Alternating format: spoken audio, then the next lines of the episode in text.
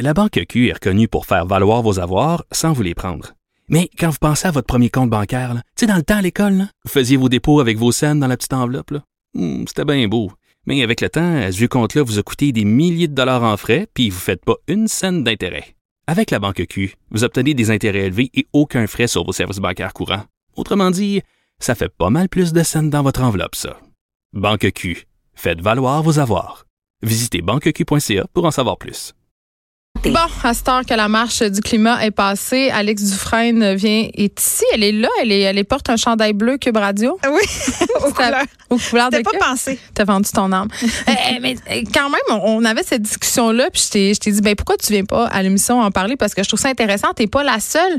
Plusieurs participants à la marche, parce que je pense que qu'est-ce qu'on peut retenir, du moins devant une des choses qu'on peut retenir de la marche de vendredi dernier, qui a quand même réuni 500 000 personnes à. Montréal, euh, c'est que les gens ont pogné de quoi, comme Ouais. on dit en Ouais, bon ouais. québécois. Ouais, Tu s'est Vraiment. passé quelque chose. C'était galvanisant. Euh, mais après, il y a comme une espèce de petite dépression postpartum. C'est un peu ça que tu vis. T'as l'impression que t'es devenu un peu défaitiste. Puis moi, je te connais bien.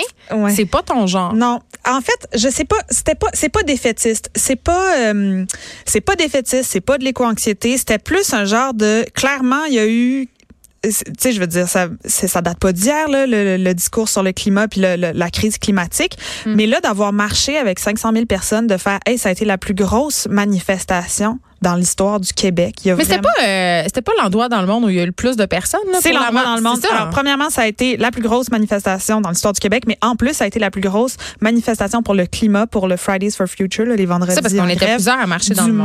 monde. Bon, ben tu sais. Fait que Montréal s'est vraiment levé puis a marché puis il y avait quelque chose de fantastique là-dedans puis de je regarde mettons Greta qui elle fait hey il y a une crise, il y a un problème, je vais être conséquente, je fais la grève, tu sais. Puis nous on a fait ça pendant une journée, on a fait la grève pour le climat, les gens ont quitté leurs emplois, leurs écoles pour aller marcher dans la rue puis là on fait OK, il y a quelque chose puis il y a cette solidarité là, c'est excessivement émouvant de voir que c'est des enfants, que c'est des personnes âgées, que c'est des adultes, tout le monde est dans la rue parce que ça nous concerne tous, d'aller entendre et voir Greta parler, de voir les jeunes autochtones aussi se lever pour ça.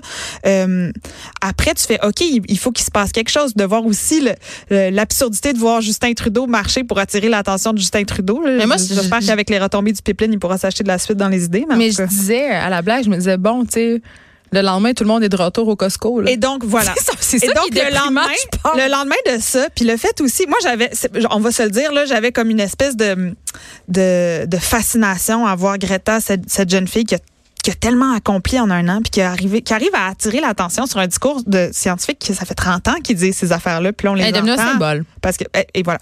Et donc, je pensais à Greta. Le lendemain, je suis chez nous. Je fais mes demandes de subvention euh, pour ma prochaine pièce. Je suis en train de travailler. Avec sur- nos taxes.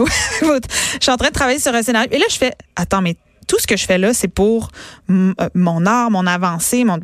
Puis là, travailler sur les budgets pour mes idées. Puis ça, je fais, mais attends, mais je suis rien en train de faire de concret pour l'environnement. Je suis rien en train de faire de concret par rapport à la crise. Puis tout me semblait excessivement futile. Puis c'était pas à quoi bon, c'était plus qu'est-ce que je fais là. Mais en même temps, Alex, euh, moi, je me posais la question suivante parce qu'un des objectifs de la marche, évidemment, parce qu'on nous rabat sans cesse les oreilles avec ce que nous, pauvres citoyens, pourrions faire pour aider. Ouais.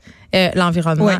Mais un des objectifs, la marche notamment, c'était de sensibiliser, un, les gouvernements, qui sont quand même les vrais Exact. vecteurs de changement, et à mettre leur clotte par rapport aux entreprises. Ouais. Parce que, euh, soyons réalistes, nous... Le problème pour- vient surtout de là. ben oui, parce que nous, tu sais, je veux dire, même si on fait du compost, Exact. même si on s'achète des pailles en métal qui sont, Exact. by the way, très Oui, polluantes, métal, dégueulasses, c'est un débat euh, qui finit plus de finir, mais tu sais, euh, ça va rien changer si les 70 multinationales qui polluent et qui détruisent la planète continuent à le faire. Donc, quand même, cette marche-là, Cette marche-là le fait qu'on retourne au on- Costco le lendemain, oui, il y a une absurdité complètement. mais toi, c'est normal que tu continues à, fa- à faire tes, la terre continue, là, la suite du monde, je ça continue. sais. il faut aussi être, faut aussi être compa- tu sais, faut être aussi être compatissant envers nos propres actions puis les contradictions qu'on a aussi de dire, ok, Oui, parce qu'on a ça beaucoup reproché ça aussi. Là. Toi, tu marchais avec Dominique Champagne, Avec le les autres artistes. Exactement, mais comme je l'ai dit, Geneviève, les artistes qui ont de l'argent qui se promènent en Oui, avion, c'est le 1% du bottin de Tu promènes beaucoup en avion avec nos taxes aussi, je dois le dire. Qui? Toi? Moi, je me promène beaucoup en avion avec les taxes. Ouais, tu vas jouer Ben, Eden Paradise dans plein de pays grâce en à fait, des euh, subventions. en fait, il y a une nouvelle euh, démarche qui est entreprise par les artistes pour joindre les tournées. C'est-à-dire que plutôt que d'aller faire trois dates en France, revenir, repartir deux mois plus tard puis aller en Belgique, on est en train de créer un, Ah, pour être plus carboneutre. un système qui fait qu'on va joindre les dates de tournée et que les, euh, les diffuseurs, donc les salles de spectacle, les programmateurs, vont aussi travailler entre eux pour faire des diffusions conjointes Donc, pour que vois, justement on évite de faire des allers-retours. L'idée, c'est pas personne va être plus blanc que blanc. là. L'idée, c'est de faire des efforts en ce sens-là. Là, tu sais. Bon, donc, euh, donc voilà. La suite du monde va donc continuer. La suite du monde va donc continuer, mais je me suis bien posé la question à me dire qu'est-ce que je suis en train de faire là? Est-ce que ça fait encore du sens? Puis c'est ça, c'était pas une c'était pas une désillusion, puis c'était pas le new future, mais c'était plutôt par rapport à dire ben comment on fait quand on croit en quelque chose?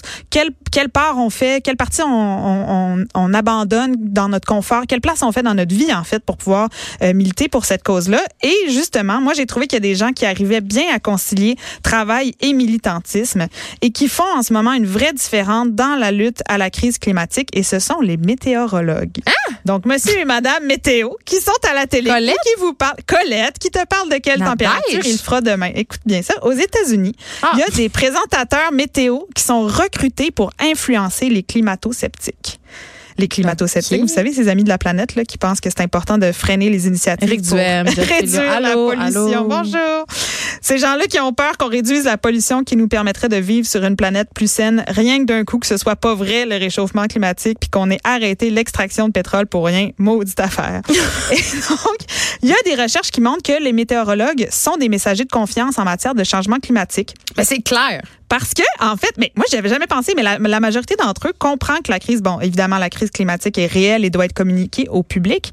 Et contrairement aux environnementalistes et aux scientifiques, les météorologues de la télévision ont un accès vraiment unique à leur communauté. Hey, mais on est attaché Mais à nos météorologues. C'est, je pense, dans les médias, les gens qui restent à l'antenne le plus, Plus longtemps. longtemps. Ça, puis les présentateurs de nouvelles, là, on les connaît, Oui. sont dans nos maisons. Hey, Colette Oui. Provencher, excuse-moi, ou la météorologue de Jocelyne qui est morte à Radio-Canada, paix à son âme, euh, euh, cet été, je veux dire. On les des- aime, on les bouleversés. Oui, ils Mais- font partie de nos vies. Puis moi, je faisais mes recherches, puis je- ça m'a fait halluciner. Je sais pas si vous saviez, mais les bulletins météo sont généralement la partie la plus appréciée et Ben oui. regardée au téléjournal. Clairement, tu sais, c'est clairement Mais au pas Québec, mon on a une relation. Mais au Québec, on a Ben une oui. relation symbiotique avec la météo. On a quelque chose. Même faudrait se psychanalyser. là. Oui, là. Oui, moi, mais, mais la télé chez nous là, est ouverte sur Météo Média. Je parle chez mes parents au Saguenay, Ouais, là, ouais. Très, beaucoup, tu sais, trop souvent. Mais qu'est-ce que c'est que cette Ils obsession, suivent je veux ça. Puis là, je fais, moi, je fais. Mets un parapluie dans ton char, puis on n'en parle plus. non, mais moi, je dis, mais ouais, à la barre de regarder dehors, le temps fait ou juste sortir. Non, non, mais. Mais en même temps, au Saguenay, parce que j'ai pensé à ça souvent, il y a beaucoup de, de gens qui exercent un métier où ils sont un peu dépendants de la météo. Tu sais, mon ex-beau-père, il ramassait Comme la neige. Fait que Ouais. lui, il vit en fonction des Oui. bordées. Tu sais, je veux dire, il y a beaucoup d'agriculteurs, tout ça. Ouais. Mais ça devient une, on a une météo obsession au Québec. Oui, oui. D'ailleurs, c'est le sujet de Small Talk. conversation, exactement. Dans un 5 à 7, il fait ça assez fret. Et donc, même quand les prévisions des météorologues euh, sont mauvaises, ça arrive parfois, on va se le dire, Mm. ils représentent quand même des visages familiers sur qui on peut compter. hein. Ils sont perçus comme plus fiables que les autres journalistes. Ils ont une meilleure position dans les médias que les scientifiques et ils possèdent de bonnes aptitudes là, pour communiquer avec leur public qu'ils connaissent très bien. Et donc, ils peuvent jouer un rôle crucial dans la lutte au changement climatique. Je donne un exemple. Euh, quand ils doivent couvrir des événements météorologiques graves, des crises là, comme les ouragans, Katrina, toutes ces choses. Exactement. C'est sûr que ça attire l'attention du public quand il se passe quelque chose de grave, sais, quand il y a quelque chose dans la Puis météo. on a l'impression qu'ils sont en contrôle, même s'ils contrôlent rien. En S'il y a quelque chose, ben, les météorologues, on a l'impression qu'ils ont les choses en main. Mais s'il y a une affaire que tu contrôles pas, c'est bien la météo, Oui. on s'entend, mais on vit dans cette fausse impression que genre la fille la météo, elle a l'affaire puis elle peut tu sais elle va nous le dire qu'est-ce qui va se passer. Mais non, mais c'est réconfortant. Oui. Ben, en fait, ils peuvent faire une différence vraiment euh, euh, par rapport au- à la crise du climat, contrairement aux politiciens conservateurs aux États-Unis qui profitent des crises météorologiques pour justement faire passer leur agenda politique. Et là, je nous ramène en 2017, Mhm. quand les ouragans Irma et Harvey ont fait des ravages là, dans les Antilles françaises et en Floride, il y a eu des centaines de morts. Ben, plutôt que de profiter de l'attention du public pour parler de crise climatique, la sordide gang de Trump Environmental Protection Agency, donc la la la pro- l'agence de protection environnementale de Trump, ont mis en garde contre la politisation de l'ouragan Harvey, qui établissait des liens entre tempête et changement climatique. Et à la suite de- du passage de l'ouragan, le secrétaire à l'énergie américain Rick Perry a même affirmé que c'était pas vraiment le bon moment d'évoquer le lien entre ouragan et changement climatique. Je me demande, c'est quand le c'est bon quand moment? le bon moment, mettons? Oui, Et donc- c'est euh, OK. Mais c'est hallucinant parce que, de toute évidence, les environnementalistes, les spécialistes du climat estiment que la violence croissante des tempêtes est un des effets directs du changement climatique. Les modèles prédisent que les ouragans vont être d'autant plus destructeurs que le niveau de l'eau de la mer monte puis que les, les températures globales se réchauffent. Et donc, nos météorologues pourraient avoir un rôle à jouer pour contrebalancer la tendance des conservateurs et autres monsieur blancs avec des tribunes qui boulient des jeunes filles autistes à faire du climato-scepticisme. C'est pour ça que Edward Maybach, qui est un professeur à l'université George Mason aux États-Unis, euh, et qui travaille sur la communication sur le changement climatique, a fondé Climate Central, qui est un organisme de presse à but non lucratif qui collabore avec environ un quart des diffuseurs météorologiques aux États-Unis. Ça, veut dire 430 monsieur et madame météo qui intègrent des rapports sur les changements climatiques dans leur segment Fait que c'est météorologique. du lobbying en quelque part. En quelque part oui, en quelque part non. Puis ce que ce que- ce qu'ils disent les météorologues, c'est euh, ils en font beaucoup aussi sur leur réseau privé parce qu'ils disent quand tu as du temps d'antenne, c'est difficile aussi de prendre part à euh, partir une discussion là-dessus où ils vont se faire lancer la pierre par les environnementalistes qui trouvent qu'ils vont pas assez loin ou alors par les gens qui sont climato-sceptiques qui disent ben c'est pas c'est pas le moment de faire de la fausse information. Et donc euh, et donc, euh, il, explique en fait qu'il y a eu des allusions au changement climatique malgré tout ça euh, dans les bulletins météo qui ont augmenté de 1200 en 2013 et 2016. Donc, on n'en parlait jamais dans les bulletins et depuis 2013, ça a augmenté drastiquement. Et il y a une Bernadette Woods Packy, qui a fait 10 ans à faire des prévisions météo à la télé, qui a dit La plupart des gens font l'expérience des effets concrets du changement climatique à travers des conditions météorologiques extrêmes. Vous ne pouvez pas ignorer ce genre de phénomène. Lorsque vous êtes sur le chemin d'un ouragan, vous êtes obligé de réfléchir différemment. Donc, évidemment, euh, quand ta maison est emportée par un tsunami, un ouragan, une tornade, C'est dur de nier qu'il se passe c'est des dur choses. de nier quand tu es en kayak au-dessus du café La Rue dans Villeray qu'il y a un problème avec la planète. Et donc, il y a quand même des experts euh, qui vont distinguer l'apprentissage expérientiel de l'apprentissage analytique. Donc, expérientiel, ta maison euh, se fait euh, démolir par un cyclone versus l'apprentissage analytique où on partage justement des chiffres. Et ce que dit C'est facile de vivre dans le déni dans ce temps-là.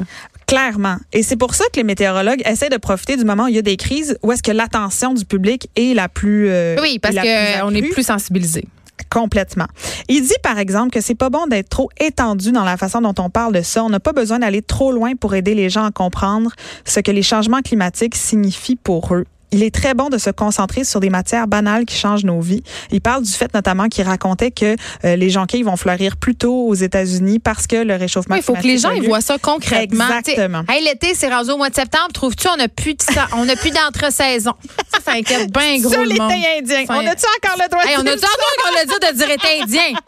Je le sais pas. Et donc, il y a, mais alors, pour répondre à ça, il y a une chercheuse psychosociale qui travaille depuis 20 ans avec des organisations environnementales qui s'appelle Renée Letterman, qui euh, dit qu'en montrant, mettons, Harvey, l'ouragan Harvey, et en disant aux personnes qui sont climato-sceptiques que c'est de cette façon-là qu'on va souffrir si on n'agit pas sur le changement climatique, ça fera aucun bien.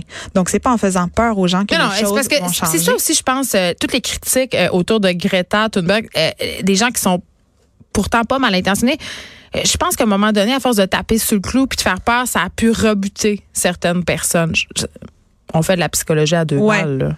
En fait, c'est ça. Ce qu'elle dit, c'est que le message doit être plus compatissant et moins condescendant. C'est ça. Et là, ça fait faire la morale, les gens n'aiment jamais ça. Exactement. Si ça ressemble à quelque chose que vous avez entendu en thérapie, cette phrase-là, c'est parce qu'on n'en est pas loin. S'attaquer à beaucoup de choses, hein, qu'il s'agisse d'une crise personnelle ou d'un problème environnemental global, peut susciter des, des émotions similaires. Mm. Donc, ce qu'elle propose, c'est de sortir de cette boucle émotionnelle dans laquelle nous sommes, à moins qu'on parle réellement du traumatisme et de l'angoisse liée à la compréhension de notre mode de vie. Alors, quelque chose comme l'ouragan Harvey aura aucun effet. Et contrairement à la thérapie, cette idée est gratuite. Et donc, euh, je, je vous encourage à réfléchir à ça. Qu'est-ce qui nous fait réagir si fort au fait qu'on nous parle d'une crise et non pas de changement climatique et qu'on nous dise attention? Alex Dufresne, merci.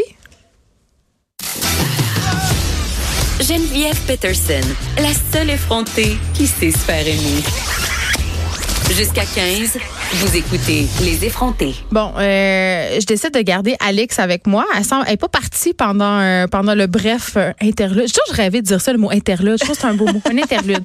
Euh, parce que euh, je trouvais que le prochain sujet euh, se prêtait se, prêtait bien pour le mélanger avec ta chronique parce que tu nous parles du fait que tu es blasé, que tu crois plus en rien, surtout. Et là, ce soir, c'est le débat des chefs. Oui, Puis- le face-à-face. puis, euh, je pense que t'es pas la seule. À penser que bon, ça sera pas nécessairement très regardé, que c'est pas très utile. Et là, j'ai eu envie d'inviter Alexandre Moranville-Ouellette. Bonjour. Coucou. Euh, bon, t'es recherchiste à Cube, mais t'es pas juste ça. Convergence. Oui.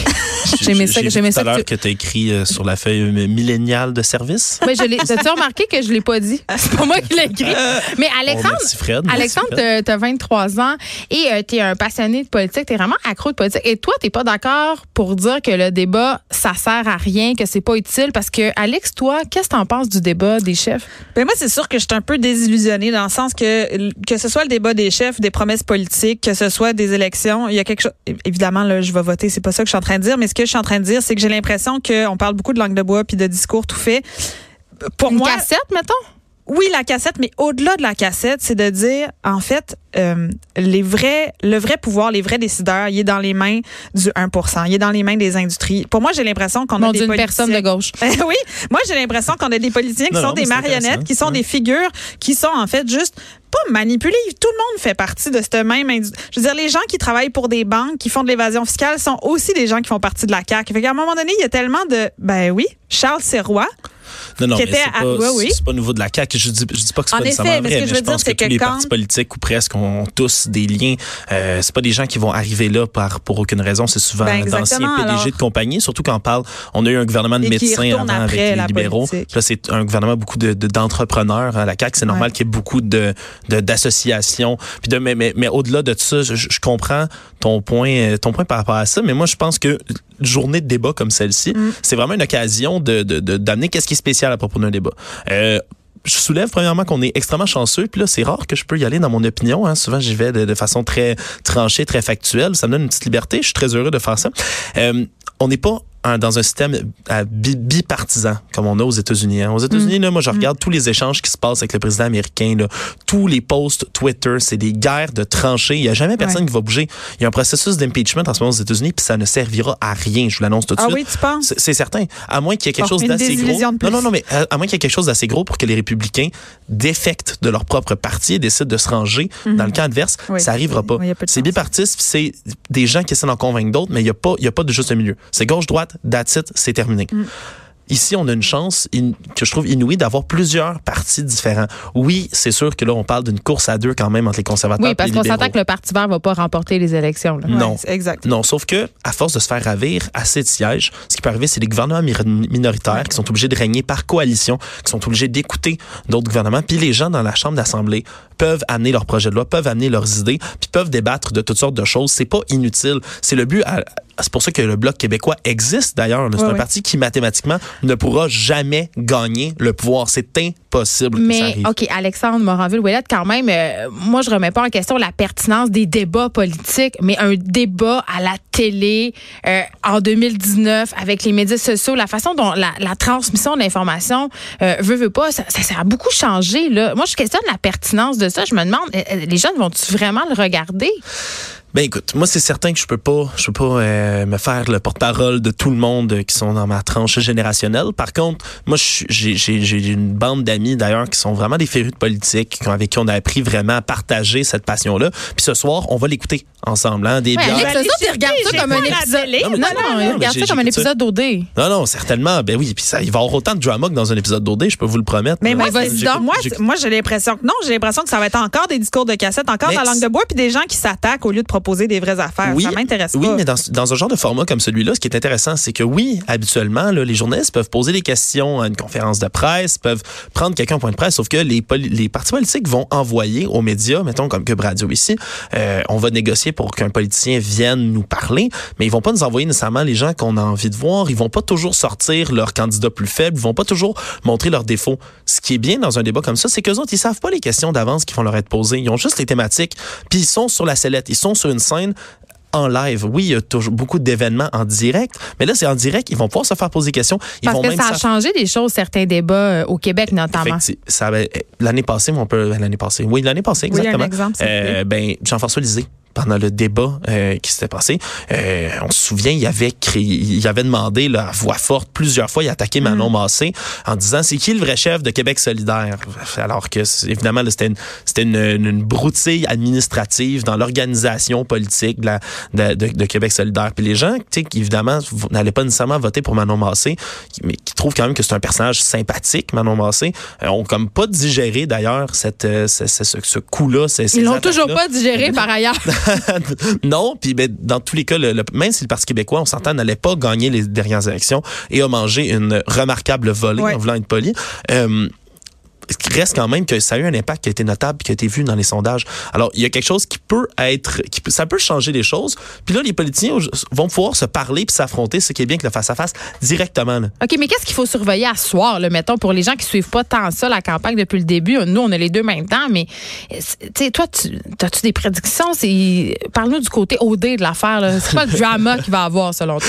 Mais le côté OD de l'affaire, évidemment, c'est que ben, Ju- Justin Trudeau, là, est. Qui? est- le- notre, euh, on le voyait d'ailleurs boxer, là, le beau Ah, Justin. c'est celui qui se Euh, déguise? c'est celui qui se déguise. Il y a des beaux costumes d'Halloween, d'ailleurs. On est dans sa Mais période. il est beau aussi, je pense. Ah, hein? Ben écoute, aujourd'hui, on le voyait des images. là, il était avec euh, le fameux Ali Nestor dans son gym. On le voyait boxer. ouais. Plutôt son, ta- de- son ami noir. Euh, son- Il faudrait poser des questions à Ali Nestor, mais avec son beau tatou sur l'épaule gauche, Justin. Non, mais il est pas beaucoup sorti depuis le début de la campagne électorale. Il sort, puis il y a plusieurs journalistes, soit de Radio-Canada, de TVA, Oui, il n'a pas participé par ailleurs au premier débat en Il a anglais pas à participé Toronto. du tout au premier débat. Il était pas supposé se présenter au débat ici à TVA. Pourquoi, Comme- d'un coup? Qu'est-ce qui se passe?